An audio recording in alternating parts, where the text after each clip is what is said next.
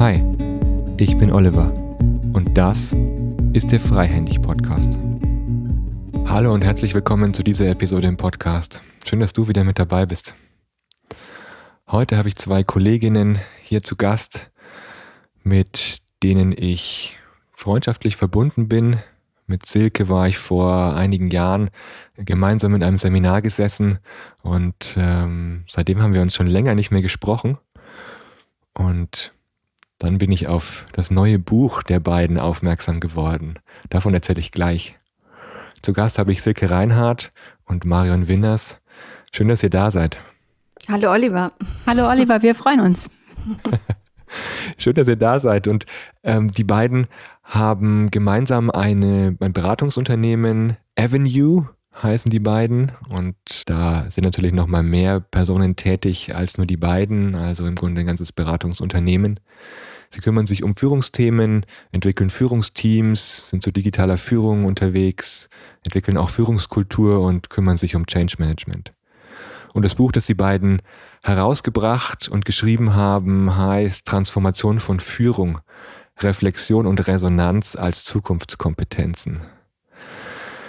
Schön, dass ihr da seid und damit die Hörer euch erstmal zuordnen können, würde ich vorschlagen, ihr stellt euch einfach erstmal kurz einzeln vor. Marion, möchtest du starten? Sehr gern, Oliver. Ja, ich bin die Marion, die Marion Winners, bin 51 Jahre alt und mache tatsächlich seit 21 Jahren Avenue. Ich habe das Ding im Jahr 2000, als es noch, als Google, glaube ich, noch gar nicht auf der Welt war, damit angefangen und ähm, habe mit dem Thema Kreativität und Innovation gestartet. Und ähm, ja, bin heute angekommen in der Organisationsentwicklung nach vielen Aus- und Weiterbildungen und habe jetzt meinen Fokus auf das Thema Führung gesetzt, weil ich weiß, dass egal, was man in Organisationen bewegen will, ohne Führung überhaupt nichts geht. Und es ist ein Herzensthema, ist eine Herzensangelegenheit von mir.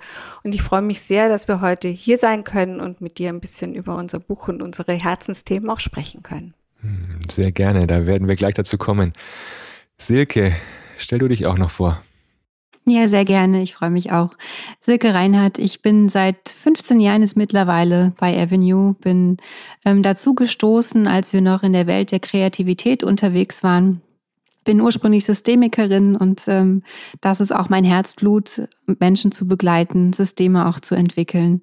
Und äh, wir haben gemeinsam den Führungsansatz entwickelt, den wir jetzt auch im Buch rausgebracht haben. Und ich freue mich auf unser Gespräch und ich freue mich auch, dass wir uns hier in dem Format ähm, und in der Form so begegnen können.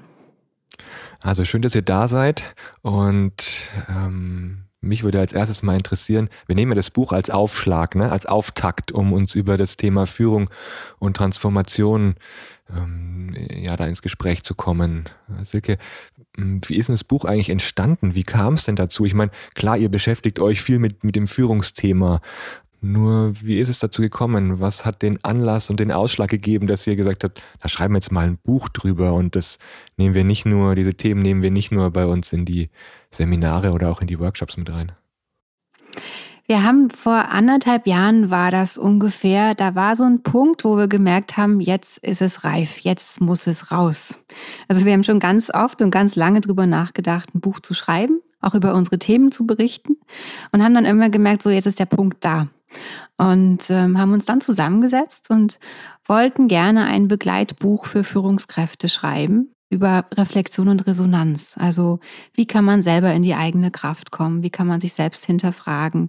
Wie kann man damit auch eine authentische Form von Führung in die Unternehmen bringen ähm, und so Führung weiterentwickeln? Und dann hatten wir einfach das, das große Glück, dass wir den Verlag gefunden haben, den wir auch haben wollten über einen Umweg, äh, über eine andere Ansprechpartnerin, die irgendwann sagte, euer Konzept ist super, geht mal zu Schäfer Pöschel äh, und die machen das mit euch. Äh, und so kam es dann auch. Und dann haben wir uns noch vor Corona, also noch länger vor Corona, hingesetzt und haben angefangen zu schreiben. Und haben dann auch gemerkt, dass Corona das Ganze noch ein bisschen verändert hat und ein bisschen gedreht hat, so dass auch der Schreibprozess ein ganz spannender war. Und im März diesen Jahres äh, kam das Buch dann raus und es gibt es jetzt quasi auf allen Plattformen. Hm, Glückwunsch dazu. Ähm, ich weiß noch, wie ich den ersten Moment äh, ja noch abgespeichert habe in meinem Hirn, wie ich mein erstes Buch als Herausgeber in den Händen hielt. Das ist ja immer ein besonderer Moment, wenn man das dann äh, in den Händen hatte. Wie war es für euch, das in den Händen zu haben? Was war das für ein Moment? Also für mich war es total unwirklich und ich habe mich auch so ein bisschen an meine, an meine Diplomarbeitszeit erinnert. Das wirklich liegt lange zurück ähm, weil es war dann auf einmal geschrieben und dann hörten wir ja länger nichts und dann war irgendwie, es ging irgendwie, es kam irgendwie kurz nach Ostern und dann konnte man es auch schon bestellen und tatsächlich war es so, dass wir es später in Händen hielten als einige unserer Kunden und Freunde, wo wir schon Resonanzen bekamen und die sagten, das Buch ist da, da ist es und wir hatten es noch gar nicht. Und es wurde dann tatsächlich äh, erst ein paar Tage später geliefert und also ich hatte tatsächlich, ich hatte Herzklopfen und es war auch ganz anders, es äh, zu lesen nochmal im Buch als vorher auf der PDF oder in, in der Plattform, wo wir eben geschrieben haben. Und ja, also ich gebe auch zu, ein bisschen stolz war ich auch. Ja, das dürfte ja auch sein. Es liest mhm. sich auch sehr gut. Ähm, jetzt habt ihr das Thema Resonanz und Reflexion gewählt als die Zukunftskompetenzen. Das sind ja sehr persönliche Fähigkeiten. Ich meine, ihr hättet jetzt ja auch sowas nehmen können wie ähm, Mitarbeitergespräche oder Prozesse strukturieren oder irgendwie, wie baut man eine Architektur für Change Management auf oder irgend sowas, ja, oder mhm. digitale Führung, wie macht man das jetzt, welche Plattformen nutzt man da? Das ist ja, also es gibt ja so viele Führungsthemen, ähm, oft habe ich so das Gefühl, Führungskräfte müssen Tausendsasser sein, ja, um, äh, um mit ihr all diesen Themen, die an sie herangetragen werden, auch umgehen zu können. Manchmal sind sie auch wirklich Zehnkämpfer und müssen alle Disziplinen beherrschen. Jetzt habt ihr euch gerade diese zwei Themen, Reflexion und Resonanz, rausgesucht. Wie kam es dazu? Ich, ich, ich, kann mir vorstellen, das hat natürlich auch was mit eurem Arbeiten zu tun, aber äh, erzählt selbst. Das hat ganz viel mit unserem Arbeiten zu tun, weil das ist die Art, wie wir selber auch ähm, begleiten und, und in Führung sind sozusagen. Und wir haben gemerkt, dass darin was ganz Besonderes liegt. Also, dass man, wenn man über Resonanz und Reflexion geht, erstmal auch eine ganz besondere Atmosphäre aufbauen kann, eine Verbindung aufbauen kann, mit Menschen wirklich in echt auch arbeiten kann, ohne jetzt nur über Systeme, Methoden, Tools und so weiter zu sprechen, weil wir sind kein Fan von Methoden und Tools, waren wir noch nie. Die sind zwar hilfreich, aber was zählt, ist ja immer irgendwo die innere Haltung und auch, dass man spürt, derjenige ist, ist ganz bei sich und das, was er tut, passt auch wirklich zu dem, wie er tickt, wie er denkt, wie er handelt sozusagen. Und darüber kamen wir auf den Weg, und haben gemerkt, ähm, dass gerade wenn es um Transformation geht, dass wir im Moment wahrnehmen oder auch schon mehrere Jahre wahrgenommen haben, dass es immer wieder so Wellen gibt, die durch die Organisation getragen werden. Also sei es, früher war es Innovation, dann war es Design Thinking, jetzt ist es Agilität und New Work und die Konzepte sind gut. Also wir sagen nicht, die stimmen nicht oder so gar nicht, aber wir merken, die brauchen eine gute Führung. Und ohne die Führung klappt's nicht. Und äh, was ich wahrnehme, ist, dass das oft noch ausgeblendet wird und dass Führungskräfte noch woanders stehen. Und dass dann noch die Konzepte nicht greifen, weil die werden dann leer sozusagen, die werden nicht gelebt. Und darum geht's im Buch, wie man das zueinander bringen kann, wie man Führung auch da abholen kann, wo sie wirklich steht und auf einen Weg sozusagen bringen kann, begleiten kann. Und das ist eine Einladung auch an jeden selbst, sich da zu verorten und ich sage immer so für entwicklungsfreudige Menschen, also für die, die da wirklich einen Weg mit sich selbst auch gehen wollen, weil das ist Persönlichkeitsentwicklung, ist ein Menschenbuch sozusagen. Das ist eine Einladung, das damit zu tun. Und vielleicht noch ergänzen, wir haben auch in, in unseren ganzen Jahren Beratungserfahrung immer wieder gemerkt, also nur wenn die Resonanz da ist, also wenn wir in Resonanz gehen zu den Menschen, mit denen wir arbeiten, wenn die Menschen in Resonanz gehen mit sich selbst, wenn sie anfangen, also ganz oft ist der Moment, dass sich was dreht, dass was ins Lösen kommt, wenn irgendjemand vom Spüren spricht. Also wenn irgendjemand sagt, Moment jetzt mal, stopp, ich spüre, hier stimmt was nicht. Also wenn, wenn solche Worte fallen, wenn es dann still wird, wenn dann Berührung stattfindet, dann geht auch was in die Bewegung. Und also das haben wir ganz lange Zeit sehr intuitiv gemacht, weil wir halt selbst zu ticken und haben aber festgestellt, das ist nicht nur intuitiv so, sondern da steckt was dahinter. Und auch das haben wir immer schon getan, dass wir uns immer Zeiten genommen haben, wo wir über das, was wir erlebt haben, über das, was wir gespürt haben, einfach auch nachgedacht haben und reflektiert haben und dann auch versucht haben, andere Ebenen äh, einzunehmen und haben da auch, glaube ich, da, es kam vor einigen Jahren eine jüngere Kollegin zu uns, eine Psychologin, die ganz viel äh, in dem Thema gemacht hat, auch sehr viel Supervision gemacht hat und also wir haben einfach gemerkt, je komplexer die Projekte wurden, desto mehr mussten wir auch selbst reflektieren und es bringt uns halt auch wirklich persönlich voran. Und was uns voranbringt, bringt auch die Führungskräfte voran. Ja, also wir haben ja selbst ein Unternehmen, führen auch Leute. Und auch da, wenn wir nicht reflektieren miteinander, wenn wir nicht spüren, was ist, was geht, was nicht geht, wenn wir uns nicht selbst verletzlich zeigen, dann kommen wir auch mit unserer eigenen Organisation nicht mhm. weiter. Silke, du hast gerade gemeint, die Führungskräfte stehen zum Teil noch woanders. Wo stehen sie denn? Was nehmt ihr wahr? Also klar, wir können nicht alle über einen Kamm scheren, aber was sind so die Themen oder die Situationen, mit denen Führungskräfte auf euch zukommen? In welchen Situationen sind die? Wie nehmt ihr da die, den Stand der, der Führungskräfte wahr?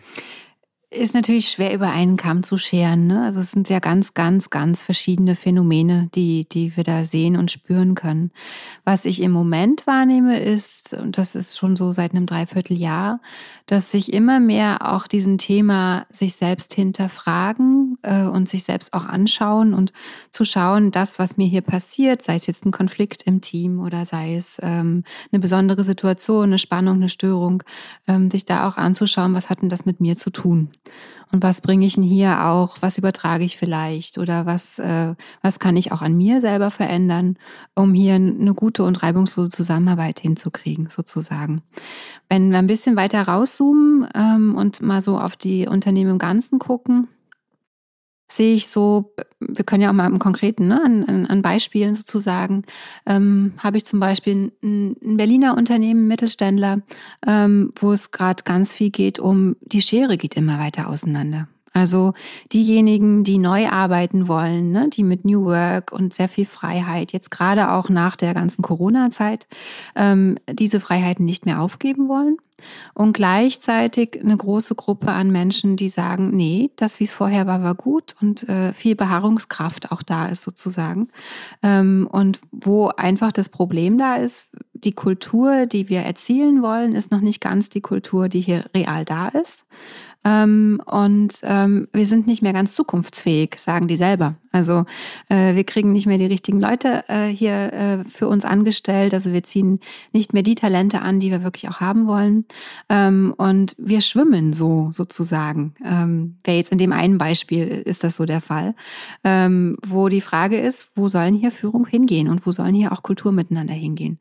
Und wie kann das, wer wir sind, auch dementsprechend, wer wir sein wollen und nach außen auch sozusagen das Ganze zeigen. Also das ist so eine Facette des Ganzen. Und was ich auch wahrnehme, ist viel Druck und viel auch Überforderung. Also ähm, das viel Ziele immer noch mehr geworden sind, gerade jetzt im, im Corona-Jahr noch mehr geworden sind. Ähm, und dass da Menschen einfach auch schnell an ihre Grenzen kommen. Ähm, und gerade, du sagtest es vorhin so schön, Oliver, ne, Führung ist einfach auch ein Job, da kriegt man viel auf die Schultern und der, der hat auch viel mit Erwartungen zu tun. Ähm, und der braucht auch in der Regel ein gutes Sparring oder eine gute Begleitung, ähm, dass das gesund ablaufen kann. Mhm. Ja, danke für dein Beispiel. Können wir mal schauen, ob wir nachher noch, noch näher einsteigen. Äh, ich würde ja dann erst nochmal Marion fragen, wie kam es dazu, dass ihr das, was ihr intuitiv immer gemacht habt, dann zu einem Konzept jetzt machen konntet? Was hat sich da entwickelt und was ist jetzt konkret euer Konzept? Was steckt dahinter? In zwei Sätzen bitte. super, super Plan. Ja, wir haben festgestellt, dass diese beiden Kompetenzen einfach die Ergänzung sind, die die Führungskräfte noch brauchen, zusätzlich zu dem, was sie sowieso alles an Tools und Werkzeugen drauf haben. Es ist die Ergänzung und das, wenn sie mehr spüren, wenn sie mehr in die, in die Verletzlichkeit gehen, in, in die Auseinandersetzung mit sich selbst und das Ganze auch reflektieren, was sie an sich selbst wahrnehmen, was sie bei den Leuten wahrnehmen, was sie in der Organisation oder auch draußen im Markt wahrnehmen, wenn sie das zusammenbringen und abgleichen, dann kommt es zu authentischem Verhalten und dann kommt es auch zu, zu überlegten, guten, tiefen und schnellen Entscheidungen. Und da haben wir gesagt, das haben wir einfach gemerkt, wenn das passiert, dann sind sie schneller, dann sind sie auch sicherer am Entscheiden, gerade auch im Krisenmodus. Und ja, wir haben gesagt, die zwei Kompetenzen, wir merken, wir haben ja auch viel mit Führungskräfte-Ausbildungen ähm, zu tun und sehen, was auch an Kompetenzmodellen da ist. Wir merken immer wieder, es wird zwar über Reflexion gesprochen, aber das ist vielleicht ein bisschen Selbstreflexion und noch nicht Systemreflexion und das Thema Resonanz überhaupt gar nicht. Es fehlt einfach, es ist ein Leerstand. Und gesagt, warum tun sich auch viele Führungskräfte oder Organisationen so schwer mit Entscheidungen? Also wir haben festgestellt, es gibt ein unglaubliches Entscheidungsbashing, also hin und her und rauf und runter und also jahrelang werden Entscheidungen irgendwie hin und her geschoben. Es findet nicht statt. Und wenn die guten Entscheidungen getroffen werden, wenn über das Wesentliche in Unternehmen gesprochen und nachgedacht wird, gespürt wird, dann kommen die halt voran. Und ähm, wir haben dann einfach die einzelnen Bausteine zusammengesetzt und gesagt, wenn das passiert, ähm, dann kommt das Unternehmen zum Wesentlichen und dann wird es authentischer und dann wird es kraftvoller und dann passiert das, was Silke am Anfang auch sagte, dann findet auch echte Begegnung statt und ähm, echte Bewegung. Ja, das, ähm, also das Thema ist das Wesentliche, was sich durchzieht. Ne? Dieses genau zu spüren, wo werden auch die, die wesentlichen Entscheidungen getroffen und ähm, wo kommen die Dinge wirklich auf den Punkt und welche Dinge wollen wir seit Jahren vielleicht auch nicht angucken. Ähm, manchmal haben sie auch eine Berechtigung, dass wir es nicht angucken, aber manchmal ist es ja auch ein immer wieder den Weg drumherum gehen und ähm, bestimmte Dinge nicht verändern, äh, weil sie immer schon so waren sozusagen. Und ne, die Frage nach Bewegung, wo soll Bewegung stattfinden? Meistens findet sie auch da statt, wenn man das mal aufdeckt oder mal den Vorhang zur Seite zieht bei den Themen, die jahrelang nicht gesehen werden wollten und ähm, da dann auch sanft und behutsam äh, in eine Veränderung geht. Das heißt, hm, wenn ich so mal in meinen Worten wiedergeben gebe, dann hm, ist das, was ihr ja auch jetzt zum Thema macht, etwas, was ich zumindest in meiner Beraterausbildung genossen habe, nämlich eine starke Intuitionsschulung und auch eine Schulung meiner Selbstwahrnehmung, meiner Fähigkeit, ähm, Gruppendynamik, Entscheidungssituationen wahrzunehmen und auch ein Stück mit einordnen und dann steuern zu können und auch ein Stück mehr Innenschau betreiben zu können. Also was nehme ich wahr während eines Prozesses? Kann ich zwischendurch auch eigene Gedanken wahrnehmen, während ich moderiere oder während ich in einem Prozess bin und kann dann auch im Nachhinein nochmal reflektieren, was ist da eigentlich passiert, was ist in mir passiert, was habe ich auch mit ausgelöst, was sind die, die Dinge, die ich aber auch mit anstoßen konnte und für die ich auch Verantwortung übernehmen muss oder kann. Das sind ja Dinge, die ich, ich jetzt für mich persönlich vor allem in meiner Beraterausbildung gelernt habe, um im Grunde da mein, mein Sensorium, meine Fühler im Grunde auszubilden, wenn ich in eine Organisation komme und da die Prozesse sehe, um wahrnehmen zu können, was da passiert, ohne gleich mit ins System zu fallen. Und das, was ihr ja jetzt macht, ist im Grunde zu sagen, das ist meine Worte oder meine, meine Wahrnehmung, hm, das, was ja auch Beratern hilft, hilft genauso den Führungskräften und bringt sie in eine andere Art von ja, Empowerment, in eine andere Art von Position, ähm, dann ihre Führungsrolle auch leben zu können. Silke, Genau, Oliver, das, was du da gerade sagst, ist, dass, ähm, dass es darum geht, äh, auch die Emotionen mitzunehmen. Ne? Und das ist ein Thema, was ich oft erlebt habe in den letzten 15 Jahren, dass es manchmal noch ein bisschen tabu ist in Unternehmen. Also dieses alles, was ich fühle, auch zu spüren und wahrzunehmen und Teile davon auch mal ausdrücken zu können an der richtigen Stelle und wo es passt. Und auch den Körper sozusagen mit dabei zu haben. Und zwar als, als Ressource und auch als Ort deiner eigenen Intuition. Und damit dann auch spüren zu können, was passiert dir denn hier gerade wirklich? Und äh, wie können wir denn das nutzen, damit wir gemeinsam auch weiterkommen? Die Idee zu sagen, wäre gut, wenn die Führungskräfte alle so eine gewisse Beraterausbildung ähm, hätten. Ähm, wenn du dir so einen Tagesablauf von so einer Führungskraft anguckst und also ich brauche nur bei unseren Kunden gucken, wie die so getaktet sind. Also das geht morgens um je nachdem, wie die Kultur ist, acht, halb neun los. Und dann sitzen die entweder präsent in Meetings oder sie sitzen jetzt vor den Bildschirmen und äh, Schlag 9 Uhr, dann kommt der nächste Termin. Wann soll denn das stattfinden, dieses sich spüren, das Ausspeichern, das drüber reden, das meine, die Ebene wechseln? Also sie sind mit PowerPoints beschäftigt, sie sind mit irgendwelchen Listen beschäftigt, sie sind mit Politik beschäftigt. Äh, es ist unfassbar, womit sie beschäftigt sind. Und sie sind ganz häufig nicht mit den wesentlichen Dingen beschäftigt. Sie sind mit dringenden Dingen beschäftigt. Sie sind mit äh, vielleicht auch Dingen beschäftigt, die irgendjemand vorgibt, dass sie wesentlich sein sollen. Aber sie kommen gar nicht dahin, dass sie das spüren können und das aussprechen können, was sie wahrnehmen oder so.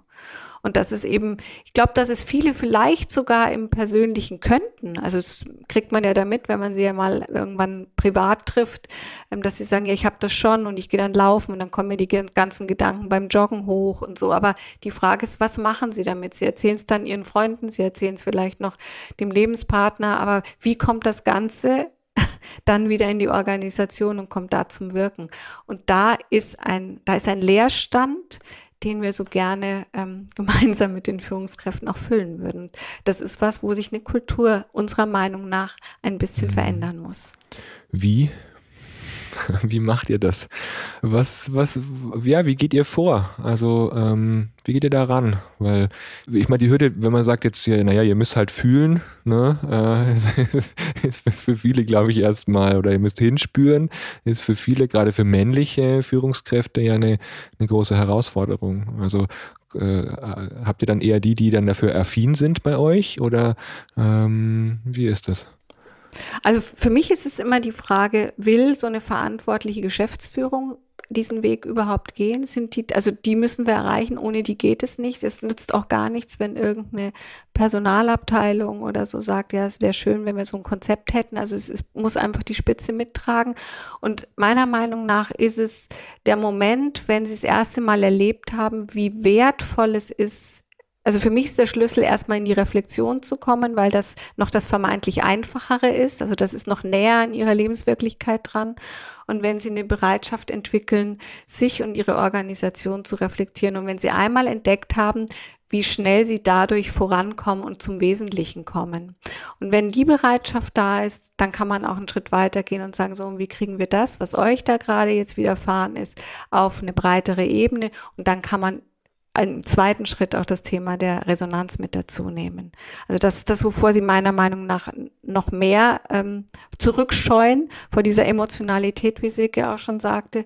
Aber über die Reflexion, denke ich, kann man sie ganz gut erreichen. Und vor allem, man kann sie es einfach erleben lassen. Und wenn sie es erkennen, wie nützlich es ist, dann räumen sie auch Zeit für sowas ein. Also wir kriegen es auch mit in Unternehmen, wo wir das schon eingeführt haben. Da ist es mittlerweile selbstverständlich, dass sie sich nach einem Meeting noch mal eine Viertelstunde Stunde nehmen und sagen, komm, lass uns in den Hubschrauber steigen, lass uns drauf gucken, welche Muster haben wir wieder gespielt oder wie ist es uns ergangen. Also das ist einfach eine Trainingsfrage und wenn man es ritualisiert und selbstverständlich einführt und von oben vorlebt, ist immer wieder dasselbe. Wenn es akzeptiert ist und selbstverständlich ist, dann kann sich ausbreiten, dann kann es in Weiterbildungen mit rein oder in Führungskräfteentwicklungen mit rein. Ähm, ja, dann kann es einfach zum Leben kommen. Es braucht gar nicht so wahnsinnig viel. Das ist ja das Schöne. Man kann da relativ schnell vorankommen. es ist nicht Rocket Science. Mhm. Mhm. Naja gut, und gleichzeitig hast du ja auch die wichtigen Rahmenbedingungen auch beschrieben. Ne? Es muss von oben getragen sein, es braucht gute Beispiele und es braucht auch Zeit, um es zu üben und in die Praxis zu bringen und dann auch wahrscheinlich eine gemeinsame Sprache oder einen gemeinsamen Modus zu entwickeln, den alle verstehen, damit, ähm, damit dann auch die gemeinsame Gewohnheit entsteht, solche Reflexionsorte oder Zeiten sich auch ähm. Also ich kann mich noch gut erinnern, in einem unserer letzten größeren Change-Projekte, die wir gemacht haben, haben wir, die sind immer alles so zerfranst in die Meetings gekommen, die waren alle so kopflos, haben wir einfach nur eingeführt, dass wir uns am Anfang hinsetzen und nur drei Minuten gemeinsam still sind. Am Anfang war großes Gegickel und das ist ja albern und so. Und wir haben auch gesagt, könnt die Augen auflassen, ihr müsst hier keine Augen schließen, jeder so wie möchte, aber wir sind jetzt einfach mal drei Minuten miteinander still. Und ja, das war dann, wir haben das durchgezogen und das, klar, wir haben sie da natürlich an die Hand genommen und haben es getan, aber das ist bis heute so. Also die gehen bis heute in Meetings und sind erstmal drei Minuten miteinander still. Und das macht schon ganz viel, weil es, es äh, bringt jeden erstmal wieder zu sich, zum Spüren, zum, wie geht's mir gerade, den Körper spüren, ähm, vielleicht auch nochmal irgendeinen Gedanken parken. Und das sind viele Kleinigkeiten, womit man schon kleine Wirkung erzielen kann. Und sowas kann sich ausbreiten. Wenn allerdings der Firmenchef dran vorbeiläuft und äh, sieht, dass die schweigen und dann die Tür aufreißt und sagt, was ist denn hier los? Arbeitet ihr heute alle nicht? Ähm, also sowas ist dann halt kontraproduktiv. Insofern muss es von oben getragen werden, wie du sagst. Schönes Beispiel, wie so eine kleine Methode, kleiner Moment auch schon viel verändern kann. Ähm, habe ich, hab ich auch die Erfahrung gemacht, dass gerade die Gestaltung von solchen Übergängen entscheidend ist, da achtsam dafür zu sein und nicht schnell den Bleistift fallen zu lassen, um schnell ihn wieder aufzunehmen in der nächsten Situation. Das kann wirklich hilfreich sein. Hm, wie geht ihr insgesamt vor, wenn ihr eine Organisation, ähm, wenn eine Organisation auf euch zukommt? Was sind so die ersten Schritte, die ihr geht? Wir gehen die Schritte immer gerne und zwar im ganzen Prozess mit dem Führungsteam. Also wir haben da einfach richtig gute Erfahrungen gemacht, ähm, mit der Geschäftsführung zu starten. Natürlich erstmal zu gucken, ne, was der Auftrag, wo stehen sie konkret, auch ein Bild miteinander zu kriegen, wo steht die Führung, äh, was sind die Themen, die wirklich auf den Tisch kommen sollten, worum geht's hier und wo soll es auch hin, also wo ist die Erwartung, ähm, was äh, ist das Zielbild sozusagen.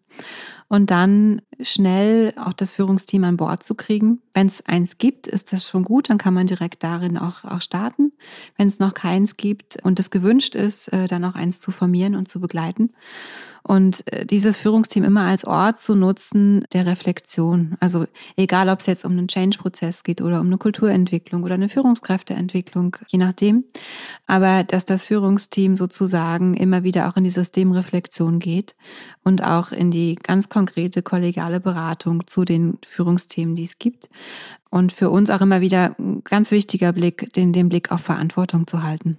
Also was schnell passiert in solchen Prozessen, kennst du bestimmt auch, Oliver, ne? ist der, der Ball äh, rutscht schnell zu dir rüber, sozusagen, geh mal mit in die Führung, was aber nicht Sinn der Sache ist und auch keinem hilft. Äh, und da gut hinzugucken, ähm, gehen die gut in ihre Rolle? Sind die Rollen auch vor allem klar verteilt? Sind die Rollen auch zwischen ihnen, also zwischen Geschäftsführung und den nächst weiteren Führungsebenen? Ist da klar, wer was tut und was entscheidet? Äh, und kann da auch Energie fließen sozusagen? Also kann das zu einem guten Flow kommen miteinander? Das sind so die Dinge, auf die wir da gut achten, wenn wir Prozesse bauen. Und dann kommt meistens dann im, im Lauf des Prozesses schnell auch die Qualifizierung mit ins Spiel. Ähm, also entweder, dass man konkret Führungskräfte qualifiziert äh, für das, wo sie hinwollen, oder aber auch, wir machen gute Erfahrungen mit Sparings, also Boxen-Stop-Zeiten sozusagen für einzelne Führungskräfte oder für Teams zu nutzen, wo sie sich zu ihren Themen rausziehen können und da auch ähm, mit uns gemeinsam drauf gucken können. Passiert das, was hier passiert, äh, in dem Sinne, wo wir hinwollen und wo kann ich reingehen, wo, wo muss ich noch gestalten, wo muss ich hinschauen sozusagen. Das sind so die verschiedenen Felder, auf, auf die wir gucken, wenn wir solche Prozesse aufsetzen. Und wenn wir Führungskräfteentwicklung machen, machen wir die gerne einfach sehr coachend. Also sehr stark auch individualzentriert, auf eigenes Wachstum, ähm, auch mit ein bisschen Selbsterfahrungselementen, ähm, dass da eine Stärkung passieren kann. Und manchmal wachsen sie wie die Pilze sozusagen, was uns sehr viel Freude macht, also wo, wo sie dann einfach aus sich entfalten können und ganz neue Dinge auch passieren können klingt gut, wenn dann die Pilze wachsen. es ist natürlich, um, um jetzt auch nochmal in die Realität zurückzugehen, es ist natürlich schon auch so, dass äh, ganz also es kommt eigentlich nie ein Kunde zu uns und sagt, liebe Frau Winners, liebe Frau Reinhardt, wir möchten jetzt gerne von Ihnen äh, Ihren neuen Ansatz äh, einführen und möchten gerne eine neue Kultur etablieren und möchten, dass unsere Leute äh, reflektiver werden und äh, sich dem Thema Resonanz stellen. Und wir haben auch von Aufstellungsarbeit gelesen und möchten gerne auch das bei uns integrieren. Das passiert nicht. Die kommen mit irgendetwas diffusem, weil irgendetwas hakt, nicht funktioniert. Oftmals denken sie auch, dass sie was ganz anderes brauchen. Also wir müssen da schon immer erstmal nochmal reingehen und, und auch genau hingucken und auch über über, über tiefe Gespräche und Analysen schauen, was ist eigentlich da los? Ähm, weil sie, sie sind sich in ihrem System ja oft selbst gar nicht so bewusst, was auch normal ist. Wenn man in unser System kommt, kommen wir auch manchmal sehr diffus und wissen gar nicht so genau, wenn wir mal einen Berater haben oder so. Das ist ja ganz normal. Man ist im eigenen System ja öfter ein bisschen mhm. blinder. Ja, das erlebe ich auch oft. Ähm, Führungskräfte kommen mit einem Problem und das wollen sie gelöst haben. Das soll erstmal weg. Und ähm, spannend wird es dann, wenn man tiefer schaut und sich eigentlich anschaut, was ist die eigentliche Entwicklungssituation, die dahinter steckt und was wäre dann wichtig. Dann geht die Arbeit eigentlich erst richtig los. Ja, und, und den Leuten da auch keine Angst zu machen. Also auch nicht zu sagen, es ist jetzt riesig, was ihr hier alles anstoßen müsst. Und na, ne, also das ist auch so was, da schrecken sie dann auch gerne schnell zurück. Also wenn das Wort Kultur kommt, dann atmen alle ganz tief und sagen, puh, das überlebe ich ja nicht mehr, bis sich hier was ändert. Oder ähm, das, äh, das kann ich nicht mittragen und das kostet viel zu viel Zeit und Geld. Und wenn wir aber sagen, das ist nicht das Thema, dass es lang dauert und dass es viel ist, sondern dass die wesentlichen Dinge passieren, weil auch das gilt ja für eine, für eine gute Beratungsarbeit, dass auch hier das Wesentliche passiert und man kann viel machen, aber was hilft dem Unternehmen oder dem System und wo sind die Stellhebel? Und da braucht es oft gar nicht so viel. Ähm, die wichtigen Dinge, die richtigen müssen passieren. und die zu finden, das ist, äh, glaube ich, die Kunst. Ja, die zeigen sich ja, glaube ich, auch oft erst im Laufe des Weges oder auf dem Weg ähm, in, im Ausprobieren und schauen, was trägt und äh, was hilft auch langfristig weiter. Das finde ich auch oft spannend. Äh, ich, ich greife da mal gleich ein in das, was du sagst, Oliver, weil das finde ich so spannend an, an diesen gerade längerfristigen Projekten, wenn wir so ein bis zwei Jahre mal bei einem Kunden arbeiten, an größeren Prozessen, ähm, dass oft so ein Knackpunkt kommt. Also so ein wirklicher Wendepunkt, an dem dann klar wird, geht's weiter oder geht's nicht weiter? Oder geht's einen ganz anderen Weg? Und das weiß man ja nie und das weiß man auch als Berater nie. Ähm, und an den Punkten auch da zu bleiben und da zu stehen und zu sagen, okay, und jetzt gucken wir, was kommt und jetzt gucken wir, was sich hier gerade entwickeln will. Ähm, das finde ich immer eine ganz, also für mich einen ganz faszinierenden Punkt äh, des Beobachtens und auch des in der Ungewissheit Seins und keinen Plan haben, was da jetzt passiert, aber eben Entwicklung geschehen lassen. Mhm. Ich finde diese Situation auch äh, durchaus immer wieder herausfordernd. Es ist spannend und aber auch herausfordernd, weil in so einer Situation steht ja auch gleichzeitig eine Art von Beziehung auf dem Spiel. Also die Beziehung, die man ja auch als Berater zu, einem, zu einer Organisation aufgebaut hat. Und in dem Moment, in dem ja, manchmal ich als Berater oder ihr vielleicht als Berater einen Weg vorschlagt, der ähm, sinnvoll wäre, der aber durchaus eine Herausforderung darstellt, dann kann es schon sein, dass jemand sagt, nee, das möchte ich jetzt nicht, das ist jetzt vorbei. Und äh, da finde ich es interessant, dann auch die Auftraggeber-Auftragnehmer Beziehung im Blick zu haben. Wie wollen wir zusammenarbeiten? Wie ist es, wie ist, wie ist diese die Begegnung gestrickt. Und mh, mm, meine Erfahrung ist, dass es umso spannender wird, je vertrauensvoller auch diese Beziehung ist und je mehr sie auf Augenhöhe stattfindet. Also je mehr man auch da eine Art von Resonanz und Reflexion zulässt, wie die gemeinsame Auftraggeber-Auftragnehmer-Basis gebaut ist. Ähm, aus meiner Erfahrung ist es so, dass wenn das nicht auf Augenhöhe passiert, sondern eher Auftragnehmer sagt, ja, mach mal, aber ich halte mich raus, ich will nur, dass irgendwas durchgeführt wird, aber ich bin da im Grunde gar nicht beteiligt. Also sich rausnimmt aus dieser Reflexionsschleife, auch raus, sich rausnimmt aus dieser Resonanz, die man gegenseitig hat, mm, desto schwieriger wird es dann auch in solchen Situationen. Ist das auch, auch eure Erfahrung oder wie, wie geht ihr da damit um? Wir versuchen das schon vom Beginn an mal vorzudenken. Also wir packen sowas gern auch schon mal in die Auftragsklärung mit rein und sagen, wie, wie gehen wir denn genau mit solchen Momenten auch um? Also wenn wir merken, wir sind an so einem Punkt, wie wollen wir damit umgehen? Und dann holen wir da uns da eigentlich schon noch immer die Erlaubnis, dann zu sagen, also wir halten sowas gerne auch einfach mal aus. Also wir gehen nicht in irgendeinen Aktionismus, sondern wir stehen dann da einfach und halten in dem Moment dann auch den Raum. Und dadurch, dass wir viel zu zweit arbeiten, also in größeren äh, Projekten sowieso, weil das geht gar nicht allein, also für uns geht's gar nicht alleine, weil wir äh, ne, da findet ja ständig das auf den Schoß springen statt und dadurch, dass Sig und ich dann eben auch ein eigenes System darstellen, können wir da die Gegenposition halten wir halten das ganz gut aus und wir wissen ja auch, dass das die Punkte sind, wo es spannend wird und wo dann die echte Bewegung stattfindet, egal in welche Richtung.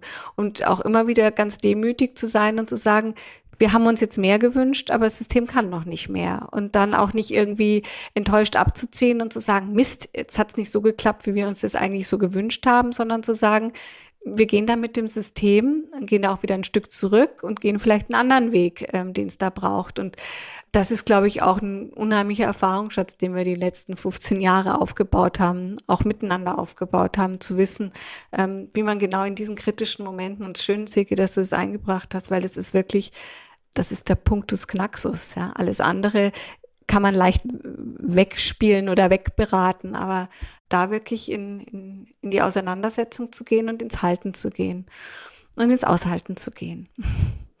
Ja, und nicht zu ziehen. Und das ist, ähm, also das musste ich auch schwer lernen. Nicht äh, die eigene Erwartung zu haben von, es wäre doch jetzt so schön, wenn, sondern dieses Ziehen sozusagen aufzugeben und loszulassen. Und umso mehr du als Berater davon loslässt, umso mehr kann im System ja auch passieren. Und es ist eine Sache, wie ihr beide auch sagt, eine Sache von Reife. Also wo steht das System gerade? Ist das der wirklich wichtige Schritt für, für die Leute, für die Mannschaft? Oder manchmal braucht es einfach auch noch ein halbes Jahr oder ein Jahr, bis sie da hinkommen und all das ist okay. Also wir haben ein ganz tolles Projekt vor zwei Jahren oder so mal gehabt, wo wir auch an der Stelle waren, wo es, äh, wo der Geschäftsführer sich hätte einfach zurückziehen müssen und das ging eben nicht. Es war dieser magische Moment und wo wir dann auch gesagt haben, also das ist jetzt so und das nehmen wir jetzt auch so hin und an. Und dann aber nach einem halben Jahr auf einmal einen Anruf zu bekommen und wieder gerufen zu werden und festzustellen, was sich auf einmal in diesem System alles getan hat. Also ne, wir Berater gehen ja dann raus und sehen dann an der Stelle auch nichts mehr und das System äh, ja bewegt sich aber weiter und die Dinge haben haben eine andere, eine andere Richtung genommen, aber unheimlich wirksam. Und das System ist einen anderen Weg gegangen, aber fürs System richtig. Und das ist was ganz Wunderbares. Und wenn man die Erfahrung gemacht hat schon ein paar Mal und weiß, dass es auch so gehen kann und dass man nicht mit dem Kopf durch die Wand muss oder nicht in die Richtung, die man sich vorstellt, dann geht es oft ganz von alleine. Und dann ist es auch das Richtige. Ja, manchmal ist es schade, dass wir Berater nicht allmächtig sind, ne? gut so. manchmal, manchmal, ja, ja, das ist auch gut so. nur, nur manchmal, manchmal ist ja auch der Wunsch da, ähm, etwas bewegen zu wollen und äh, gute Ideen zu haben, die aber dann vielleicht nicht genommen sind. Und die Demut ist dann da, genau. der Ausgleich dazu. Demut ist ganz wichtig. Ja, in unserem Job auf jeden Fall. um, ähm, ja. Lass uns mal noch auf die zwei Themen Reflexion und Resonanz nochmal genauer schauen. Ähm, wenn jetzt jemand Reflexion entwickeln möchte für sich, was sind so die ersten Schritte? Was kann derjenige tun?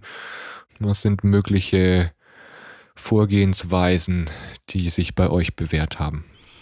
Je nachdem, wo er steht, ne? Also je nachdem, was er schon, was er schon in seinem Leben erfahren hat und wie viel er da schon gemacht hat. Aber in erster Linie sind ja immer die, die zwei Ebenen. Erstmal sich selbst zu reflektieren, also bei sich selbst zu gucken, wie es mir gerade geht, ähm, sich selbst auch zu erforschen. Ähm, das ist, hat viel auch mit, mit Glaubenssatzarbeit zu tun. Also wo komme ich her? Wie bin ich geprägt? Ähm, was ist in meiner Welt gut und richtig? Wie nehme ich wahr? Also die, die klassischen Dinge, die eben zur Selbstreflexion führen.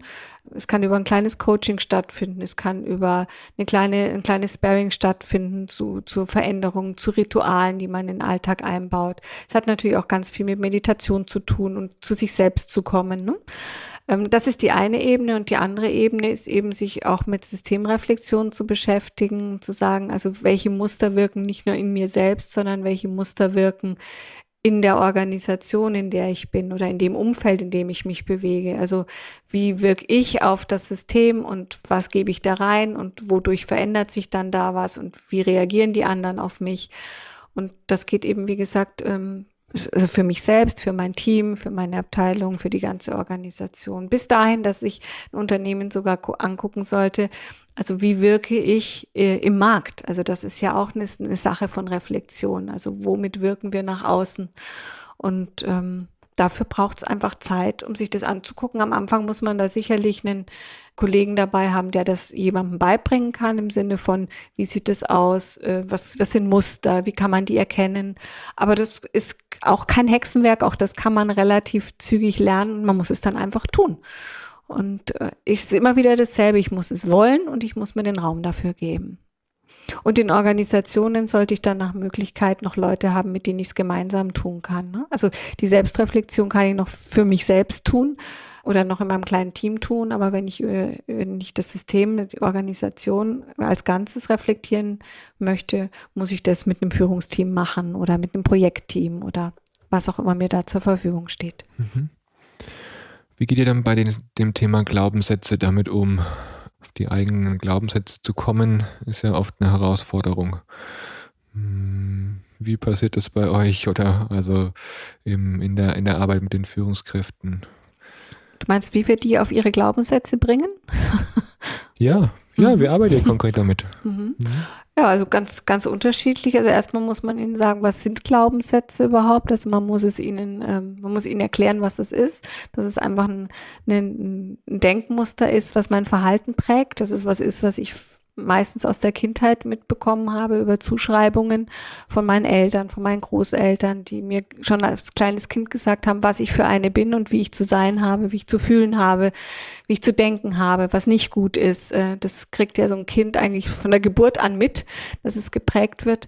Und immer wenn ich dann bestraft werde oder enttäuscht werde für irgendein Verhalten, was ich an den Tag lege, ähm, dadurch bilden sich dann eben diese Sätze aus, also dass irgendwas nur dann gut ist, wenn ich, also ich bin nur, ich werde nur geliebt, wenn ich brav bin oder ich äh, werde nur von Papa hofiert, wenn ich leiste oder ähm, es ist nur in Ordnung, wenn ich alles 17 Mal kontrolliere. Ähm, das sind ja Dinge, die kriegt man mit. Also das ist, ich sage immer, das kriegst du mit der Muttermilch mit, ob du willst oder nicht. Und in der Regel kennt sich ja jeder selbst. Also wir arbeiten auch oft dann mal ganz gern mit Antreibern und das dem Antreibermodell und sagen, wie sieht's denn da bei dir aus? Bist du sehr perfektionistisch? Bist du sehr gefällig? Und da kommst du ja dann auch ganz schnell in die Glaubenssätze. Also woher kommt das eigentlich, dass das das ist, was dich triggert oder was dich antreibt oder was dich reizt? Und ähm, das geht eigentlich ganz zügig. Also ich finde, Glaubenssatzarbeit ist eine sehr, eine sehr schöne Arbeit und das Schöne ist, jeder hat sie. Also es ist auch nichts Schlimmes oder Schlechtes. Das muss man gar nicht bewerten, sondern wir haben sie eben alle. Die Frage ist nur, wie kann ich sie gut integrieren in mein Leben und wie kann ich sie vielleicht ein bisschen aufweichen oder wie kann ich noch einen zweiten Glaubenssatz daneben stellen. Ich merke, der eine, der, also so dieses für Führungskräfte ist natürlich, äh, also die, die delegieren sollen, ist die Hölle, äh, der perfektionistische Glaubenssatz. Also ich muss selber machen, nur dann ist es richtig. Die können einfach nicht loslassen und delegieren. Und äh, die, ich sag mal, diejenigen, die, die diesen Bravseinsglaubenssatz haben, ne? nur wenn du angenehm bist, wirst du geliebt, die haben sich halt, die haben halt wahnsinnig Schwierigkeiten, in Konflikte zu gehen, sich abzugrenzen, Nein zu sagen. Und das hat ganz viel natürlich mit Führungsalltag zu tun. Mhm. Also, und das erkennen die dann auch. Also, die merken ja auch, ah ja, das ist genau das, was mich immer wieder in der Situation zurückwirft oder in dieses Muster falle ich immer wieder, wenn ich merke, dass es eng wird oder dass die Zeit knapp wird oder so. Und da arbeiten wir viel an, an, an der, an der Lebensrealität der Führungskräfte im, im Gespräch. Machen wir auch gern mal in größeren Gruppen, also in Führungsteams, nicht nur auf individueller Ebene. Weil auch gemeinsame Führung, gerade wenn Führungsteams schon lange Zeit miteinander was, äh, was gemacht haben und führen, dann zeigen sich da manchmal auch so organisationale Glaubenssätze, wie Führung eben tickt oder wie sie eben auch nicht zu ticken hat, die manchmal im Weg stehen. Und da, finde ich es auch oft sehr hilfreich, äh, um zu gucken, wie wollen wir mhm. führen miteinander. Schön. Und ich, ich erlebe die Glaubenssatzarbeit immer als etwas sehr Erleichterndes. Es ist immer, äh, hat immer was sehr, ja, Anstrengendes, wenn man mittendrin ist und sich mit diesen Themen beschäftigt und dann aber auch was sehr Erleichterndes, wenn's, wenn, wenn Klarheit auf einmal entsteht oder wenn klar ist, ah, ja, stimmt, so ist es eigentlich. Und in dem Moment gibt es dann auch die Fähigkeit, dann auch rauszusteigen aus dem Muster oder sich mhm. auch was anderes rauszusuchen. Da entsteht dann automatisch schon mhm. so ein mhm. bisschen Selbstdistanz. Das ist, äh, kann sehr, sehr angenehm sein. Ähm, zumindest danach. ich, also ich erlebe auch immer dieses, ähm, ich habe immer gedacht, nur ich habe das und mhm. nur mich quält das mhm. so. Und schön auch, wenn, wenn wenn, wenn die Führungskräfte dann merken, ah, ich bin damit nicht alleine und das haben ganz viele und das ist auch nichts Schlimmes, sondern das ist einfach was ganz Normales. Es geht jetzt nur darum, wie du damit umgehst und wie du es eben in dein Leben integrierst. Und ähm, jetzt hast du es schon mal bewusst, jetzt weißt du es, jetzt weißt du, wo es herkommt, jetzt weißt du, was es mit dir macht, jetzt weißt du, wo es dir Beine stellt oder ja, ins Bein stellt und jetzt kannst du überlegen, wie du, wie du da drüber gehen willst. Also da wir ja auch wirkliche Aufstellungsfans sind, wir gehen da natürlich auch ganz viel mit Körperarbeit dran und ähm, gucken natürlich da auch auf die Ebene. Also wir bleiben da nicht nur im Kopf, sondern wo spüren sie die Dinge oder gehen dann auch in, in Glaubenssatzaufstellungen zum Beispiel, die einzelnen Glaubenssätze aufzustellen und solche Dinge. Also kann man ja vieles machen und das, wo eben der, das Gegenüber auch bereit ist zu, wo er auch irgendwie einen Kanal hat, wo er auch sagt, das ist was, das passt mir, das mag ich. Da muss man eben gucken, was ist, was geht, was passt. Vielleicht passt der Punkt mit, dem, mit der Aufstellungsarbeit jetzt auch zu dem Thema Resonanz, das noch zu verknüpfen. Wie geht ihr da vor? Was macht ihr bei Aufstellungsarbeit? Worum geht es da eigentlich? Ganz grob für diejenigen, die es noch nicht kennen. Ähm, und ja, was passiert bei Resonanz eigentlich? Wie komme ich ins, wie komme ich ins Spüren und ins Mitschwingen? Wie, wie kann ich da mich dem nähern? Das ist genau die richtige Frage. Wie komme ich da eigentlich hin? Ich fange mal an mit dem Thema Resonanz, weil das ist so die Basis auch, um Aufstellungen machen zu können. Und die Reflexion, die Marion gerade beschrieben hat, ist erstmal der erste Schritt. Damit gehen wir auch in Organisationen erstmal rein mit dem Thema Reflexion. Und Resonanz, ähm, für die, die es nicht kennen, es geht so um die Fähigkeit des Mitschwingens, also in Verbindung zu sein. Erstmal mit mir selber, und dann auch mit den anderen. Also mitzukriegen, was passiert hier, was fühle ich, was fühlt der andere und vielleicht sogar zu spüren, was sind denn die konkreten Emotionen, die der andere gerade hat. Ähm, und das meint so die Begegnung mit dem anderen als wirklich anderer. Also es heißt nicht, Verschmelzung zu einer Einheit oder ne, das äh, wird oft damit auch verwechselt, so dieses, das ist dann totale Harmonie. Darum geht es überhaupt nicht sondern es geht so darum, dass gerade in Teams, dass auch jedes Individuum für sich selbst sein kann und stehen kann und dass die miteinander in eine, in eine Atmosphäre kommen, ähm, wo auch zum Beispiel Flow passiert, wo, wo gute Dinge passieren können, wo Dinge ins Laufen gehen können. So. Und um das zu lernen, geht natürlich nicht mit Büchern, sondern geht halt viel auch mit, mit Körperarbeit, was Marion gerade sagte. Die Grundlage ist immer erstmal das Wahrnehmen lernen. Und deswegen ist Reflexion auch die Basis des Ganzen. Also, ne, was sind meine Muster? Ähm, wie konstruiere ich auch meine eigene Welt sozusagen? Welche Glaubenssätze habe ich und so weiter?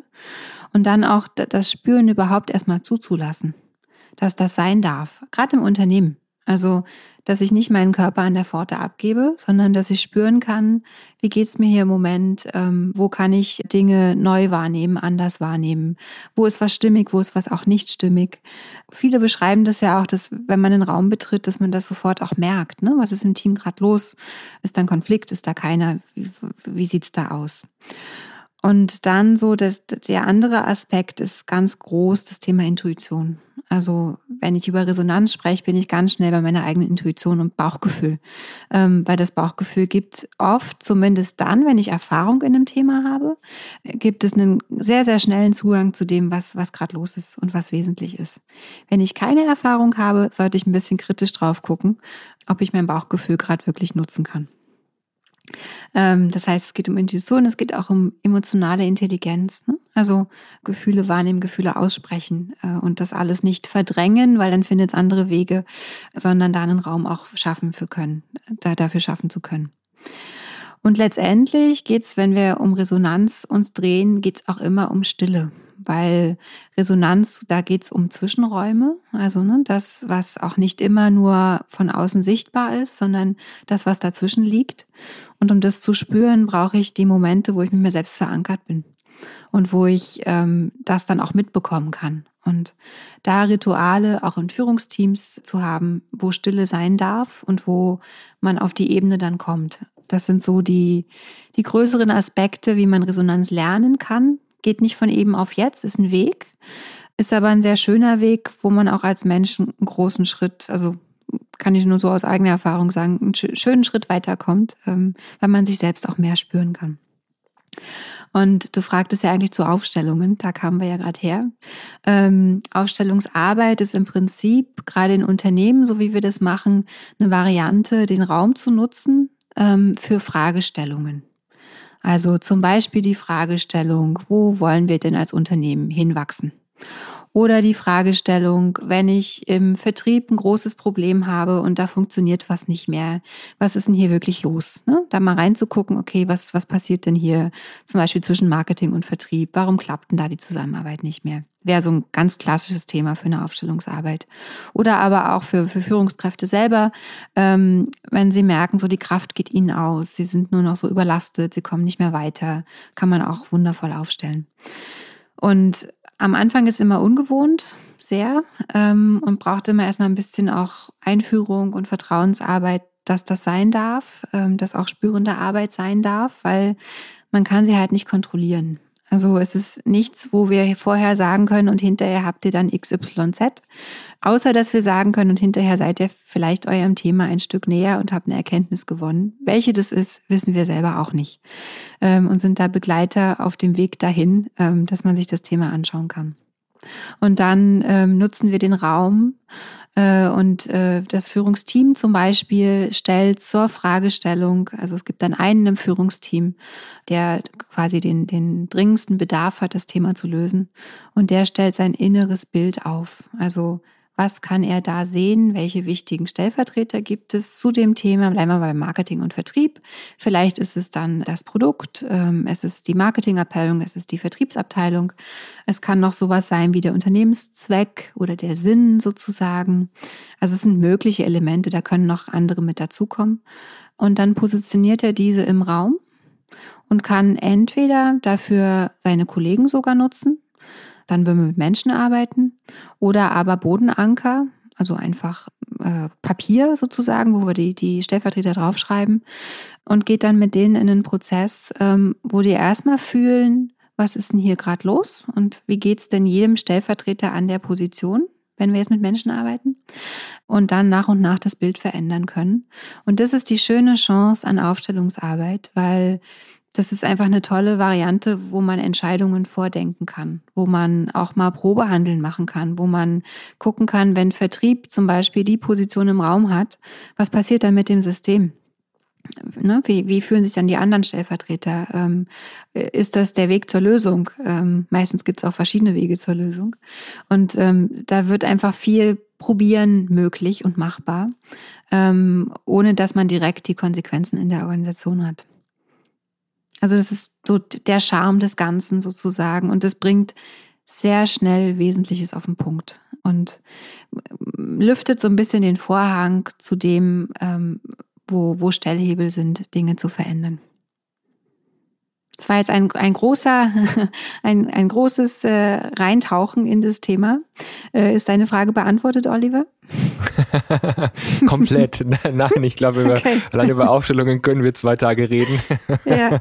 Und was es damit alles auf sich hat. Ähm, nur für diejenigen, die es noch nicht kennen, die haben eine kleine Einführung jetzt bekommen und können sich es vielleicht vorstellen. Und ich glaube, ihr führt es auch digital durch, oder? Ihr habt auch eine digitale Variante für euch. Hab ich, habt ihr schon im Vorgespräch erwähnt, dass ihr solche Art von Aufstellungen auch digital durchführen könnt. Mittlerweile ja. Anfangs haben wir da selber sehr kritisch und dachten, oh je, geht das denn? Weil wir selber einfach sehr gern mit Menschen in Räumen arbeiten und echter Begegnung, wie das, glaube ich, vielen unserer Kollegen auch geht. Ähm, aber durch Corona haben wir gemerkt, es ist so schade, dass wir darauf verzichten müssen in der Zeit, weil es gerade jetzt auch so wichtig ist, an diesen Themen zu arbeiten und haben mit einem Netzwerk gemeinsam einen Weg gefunden, wie das auch digital geht. Ja. Mhm. Und auch sehr gut geht also jetzt frage ich mal konkret noch nach zum Thema Resonanz. Die ist ja auch gerade besonders stark da, wenn ich in der Gruppe Dinge nach, spüre, eine bestimmte Dynamik wahrnehmen oder so. Hm, Funktioniert es auch digital? Ich hätte immer gesagt, niemals. Also vor zwei Jahren hätte ich gesagt, niemals. Und wir beide hätten das, glaube ich, auch gesagt. Ähm, aber es funktioniert. Also es ist ein bisschen anderes Arbeiten als im Realen. Ähm, und natürlich ist es nicht eins zu eins so, wie wenn wir mit Menschen im, im Raum sind und sitzen. Aber es passiert sehr viel auch an, an Resonanz zwischen Menschen, wenn sie, die Verbindung ist trotzdem ja da. Also Verbindung zwischen Menschen ist auch da, ohne dass wir überhaupt in Räumen oder an Computern sitzen. Und dadurch klappt das auch so, ja. Ja, das ist auch meine Erfahrung. Nur das Medium und die Verbindung, über die man sich sieht, ist eine andere. Genau. Ähm, mhm. Die Hürde ist nur, sich darauf einzulassen, würde ich sagen. Und das ist vielleicht auch genau das, was du sagst. Ähm, also es funktioniert, aber es funktioniert nur, wenn alle sich darauf einlassen und wenn alle wirklich fokussiert reingehen. Also es braucht da noch ein bisschen mehr Disziplin, als wenn du sie alle im Raum hast, weil da kannst du es auch ein bisschen besser steuern oder äh, selbst spüren. Ähm, das hat sehr viel auch mit Eigenverantwortung zu tun, in den Prozess reinzugehen und sich nicht von irgendwas anderem ablenken zu lassen, kein Handy nebenan liegen zu haben oder äh, mit dem Ohr irgendwo anders zu sein. Und also das ist die Herausforderung, wirklich in so eine, in so eine ähm, Blase zu kommen, der Abgeschiedenheit und, und der Fokussierung. Dann geht's. Mhm. Und ich war ganz sicher, es geht nicht. ich glaube, das waren viele aus unserer Branche, viele. die vor Corona ja. gesagt haben, nee, nee, äh, wir können nur präsent arbeiten und niemals äh, online oder digital, das funktioniert nicht. Und jetzt Aber weißt du, was ich, was ich trotzdem doch. merke? Mhm. Es, es funktioniert mit der Resonanz schon besser, wenn es weniger sind. Also wir haben ja natürlich, also Einzelcoachings kein Thema, Führungsteams, fünf, sechs Leute, das geht super. Da geht auch die Resonanz super. Wenn Menschen hinter Kacheln verschwinden und du hast dann nur noch die Kacheln und äh, du siehst keine Gesichter mehr und nichts mehr, dann fällt es mir schwer, wirkliche Resonanz aufzubauen. Also dann dann gibt es nur noch so eine wabernde Masse. Da kann man auch in Resonanz gehen, aber also für kleine Teams ja, für ich weiß es nicht, habe ich auch noch nicht, gebe ich auch zu, habe ich noch nicht gemacht. Ich habe noch keine 350 Mann Veranstaltung gemacht zum Thema Resonanz online. Ähm, aber vielleicht hast du da ja Erfahrung, Oliver. Also ich habe sie noch nicht, ähm, ob das da auch klappt. Also meine Erfahrung, das ist, ist gerade das in Entscheidungsprozessen wenn mehrere Menschen am Tisch sitzen. Also ich habe gerade so, denke gerade so eine Gruppe von 20 Führungskräften, wenn die Entscheidungen treffen, in welche Richtung es gehen soll, dann ist für die auch, natürlich kann man kognitiv Entscheidungen treffen und man hat Entscheidungsinstrumente, auf denen man irgendwas anklicken und wählen kann. Nur ähm, in dem Moment, in dem oftmals in solchen Prozessen, wenn man in einem Raum sitzt, dann eine Art von Richtung spürbar wird also man, ich habe so das Gefühl, man, die Gruppe richtet sich auch aneinander aus und es, es, es entwickelt nach und nach dann ja eine Richtung, in die sie gehen möchte. Und die gegenseitige Resonanz hilft dabei. Mm, das ist fast nicht möglich. Also das ist wirklich schwierig. Ich habe noch keinen guten Weg gefunden, in dieser Konstellation dann da gut in Resonanz zu sein. Mm, gleichwohl werden eben dann auch Entscheidungen getroffen. Und die sind vielleicht ein bisschen mehr rationaler oder ein bisschen kognitiver, ist mein Eindruck. Mm. Oder sie wurden schon vorher getroffen. Oder sie wurden schon vorher Eine getroffen, genau. So, so, ist es ja auch bei Entscheidungen oftmals. ähm, womit mhm. ich auch noch Erfahrungen habe, ist dann schon eine Großgruppe mit über 100 Leuten digital, mit einem Open Space Format und da treffen sich dann aber ja die jeweiligen Interessensgruppen in einem Format von dann vielleicht fünf bis sechs Leute äh, ungefähr. Meistens teilt sich es irgendwie gut auf. Dann zufällig ist dann mal, mal zehn oder zwölf Leute in dem Raum, aber jetzt in dem Open Space haben sich immer alle gut verteilt und das hat richtig gut funktioniert, weil dann ist wieder diese kleine Gruppe da, die sich gegenseitig spürt und die dann gut zu einem bestimmten Thema agieren kann. Und das hat super funktioniert. Also braucht einen guten und strukturierten Rahmen am Anfang, aber dann, wenn dann die Kleingruppen am Laufen sind, funktioniert das super. Also ich habe da auch schon in einer Großgruppe gearbeitet, digital. Das ist gut, gut möglich. Ja. Ich steuere so gerade so ein bisschen aufs Ende unseres Gespräches zu. Ähm, was erwartet denn die Leser eures Buches noch, wenn ihr jetzt dran denkt, jemand hat von dem Buch jetzt ein bisschen was mitbekommen? Äh, was erwartet die Leser, wenn oder den Leser, wenn er das Buch kauft? Was kann derjenige mhm. sich darunter noch vorstellen? Also wir haben jetzt schon ein paar Themen einen Einblick gegeben. Ähm, der Leser sieht erstmal das Thema Transformation aufgespannt. Äh, also was sind so die, die alten Führungsparadigmen? Wo können neue Führungsparadigmen sein? Warum führt der Weg auch durch die Angst? Ist ein, ein großer Aspekt. Also was hat Angst auch mit Führung zu tun? Und wie kriegt man Angst aus Systemen raus, um sie auch entwicklungsfähig zu machen? Dann steigen wir stark ein ins Thema Reflexion und Resonanz, wie wir gerade auch schon beschrieben haben, ähm, und geben Wege, wie man gut auch zu Entscheidungen kommt. Also Entscheidung ist ein, ein großes Kapitel, auch das Thema Krise ist ein Kapitel, weil ne, wo Wachstum, wo Transformation ist, kommen natürlich auch Krisen zum Vorschein und das sind oft so die, die Königsstunden der Führung sozusagen, weil da kommt es dann drauf an. Ähm, weil gerade da werden, werden ganz stark Muster aktiviert bei Führungskräften und da geht es darum, dann auch stabil zu bleiben und, und sicher quasi durch die, die Krise zu führen. Dann haben wir einen Aspekt des Führungsteams, weil wir damit einfach super gute Erfahrungen machen, gerade wenn es um Resonanz geht. Also wie können Führungsteams ähm, miteinander auch führen und, und da auch die Transformation in die Welt bringen. Ähm, es geht ums Wesentliche. Wie finden wir als Unternehmen den wesentlichen Kern und wie finden wir auch in unseren Entscheidungen immer wieder das Wesentliche? Wie lassen wir das durchtönen, dass wir da an die richtige Stelle sozusagen kommen? Ähm, es geht dann zum Schluss ähm, viel um Aufstellungsarbeit und um im Prinzip Formate. Also ähm, auch Formate für Führungskräfte ganz konkret, wie sie das selber machen können, also wie sie zu Hause auch aufstellen können. In, in kleineren äh, Themenstellungen sozusagen. Für größere würde ich immer empfehlen, dass es da jemanden braucht, der das professionell und gut begleitet. Weil wir wollten, dass, dass Führungskräfte auch so ein konkretes Handwerkszeug haben. Also dass sie nicht nur wissen, worum es geht, sondern dass sie auch naja. doch Methoden mit reingepackt. dass sie zumindest ein paar Formate haben, mit denen sie auch was machen können und, und mal ausprobieren können und arbeiten können. Und was mhm. wir viel mit reingebaut haben, ist in unsere Erfahrung. Also konkrete Beispiele, Fallbeispiel auch, wie so ein ganzer Transformationsprozess, wie wir den begleitet haben, was, was da auch so die Knackpunkte und die, die Hürden auch sind und waren. Ähm, also wer von dem lernen will, wie es dann in der Realität aussehen kann, ähm, der kann das bitte gerne lesen.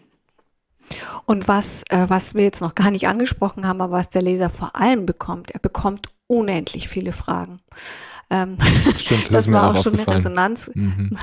Ja, weil wir, es ist natürlich auch unsere Art, wie wir in, die, in, wie wir in der Welt unterwegs sind. Wir stellen viele Fragen und wir versuchen immer wieder zu animieren, in die, in die Selbstreflexion zu kommen, in dieses, wie ist es denn bei dir? Guck mal hin und, also wir schreiben es schon im Vorwort. Äh, wer keine Lust auf die Arbeit mit sich selbst hat, der ist auch falsch bei diesem Buch, weil wir laden wirklich ein, mitzugehen und immer bei jedem Kapitel, bei jedem Thema zu gucken, wie geht's dir damit? Wo stehst du da? Was hast du da für Erfahrungen. Ähm, also viel nachdenken, viel über sich selbst auch lernen, ähm, Fragen, Fragen, Fragen. Aber so arbeiten wir nun mal auch. Und warum soll das nicht auch in dem Buch stattfinden? Das ist ähm, über Fragen kommen die Antworten. Mhm, die habe ich da auch viel drin wiedergefunden. Mhm. Und ich habe auch den Spruch mir rausgeschrieben, Hast du nach innen das Mögliche getan, gestaltet sich das Äußere von selbst. Von Johann Wolfgang von Goethe. Ja. Der ist mir hängen geblieben, der Satz. Und den Schön, fand ich wunderbar. Das war euer Schlusswort. Vielleicht auch hier heute das Schlusswort. Wo findet man euch? Ist jetzt noch die letzte Frage von mir, wenn man nach euch sucht. Man findet uns äh, im Internet ähm, unter www.avenue.de. Man findet uns im Moment nicht so wahnsinnig viel in unserem Berliner Büro in der Polstraße in Tiergarten, weil wir einfach auch Corona geschuldet gerade sehr viel ähm, im, im, Homeoffice unterwegs sind. Ähm, aber ansonsten sind wir gerne bereit, ähm, unterwegs zu sein. Also wir, wir arbeiten deutschlandweit, wir arbeiten auch, also sogar europaweit, also haben auch Kunden in Österreich, in der Schweiz und ähm, wo es Sinn macht, also über den Teich fliegen wir nicht, das macht nicht so viel Sinn. Das ist auch nicht der äh, ökologische Fußabdruck, den wir hinterlassen wollen. Ähm, aber ne, gerne jederzeit www.avenue.de. Da bloggen wir und wir haben natürlich auch die ganzen sozialen Netzwerke, führen, spüren bei Instagram und auch auf Facebook. Avenue Organisationsberatung. Und unser Buch findet man Silke? erstens im Buchhandel zum Bestellen, weil ich finde, das ist immer der schönere Weg. Und ansonsten auch auf allen ähm, Online-Plattformen, wo es da so Bücher gibt. Ich mag jetzt keine großen Namen nennen. Mhm. Wir mhm. verlinken da einfach noch einen allgemeinen Link für euer Buch in den Show Notes. Danke, dass ihr allen Hörern und mir jetzt dieses sehr, sehr persönliche Thema nahegebracht habt. Danke auch fürs Schreiben eures Buches. Ähm, ich habe auch schon reingelesen und ähm, habe da auch ein paar gute Gedanken mitgenommen. Danke fürs Gespräch mit euch. Danke dir. Danke dir, Oliver. Danke auch für die Resonanz, die wir jetzt hatten. Es war eine ganz schöne Form von Gespräch. Danke dir. Ja, sehr gerne. Alles Gute. dir auch. Tschüss. Ciao. Danke fürs Zuhören bei dieser Episode. Du bist Teil von mittlerweile über 1000 Abonnenten, die den Freihändig Podcast regelmäßig hören. Was hat dich begeistert an dieser Episode? Erzähle es gerne weiter und teile sie. Auf freihändig.net findest du alle Episoden und Gäste in der Übersicht und kannst auch in die anderen Folgen reinhören. Wenn du mit mir arbeiten möchtest, dann nimm gerne Kontakt zu mir auf. Am besten über meine Homepage oliver-könig.net. Alles Gute und auf ein freihändiges Führen und Leben. Dein Oliver.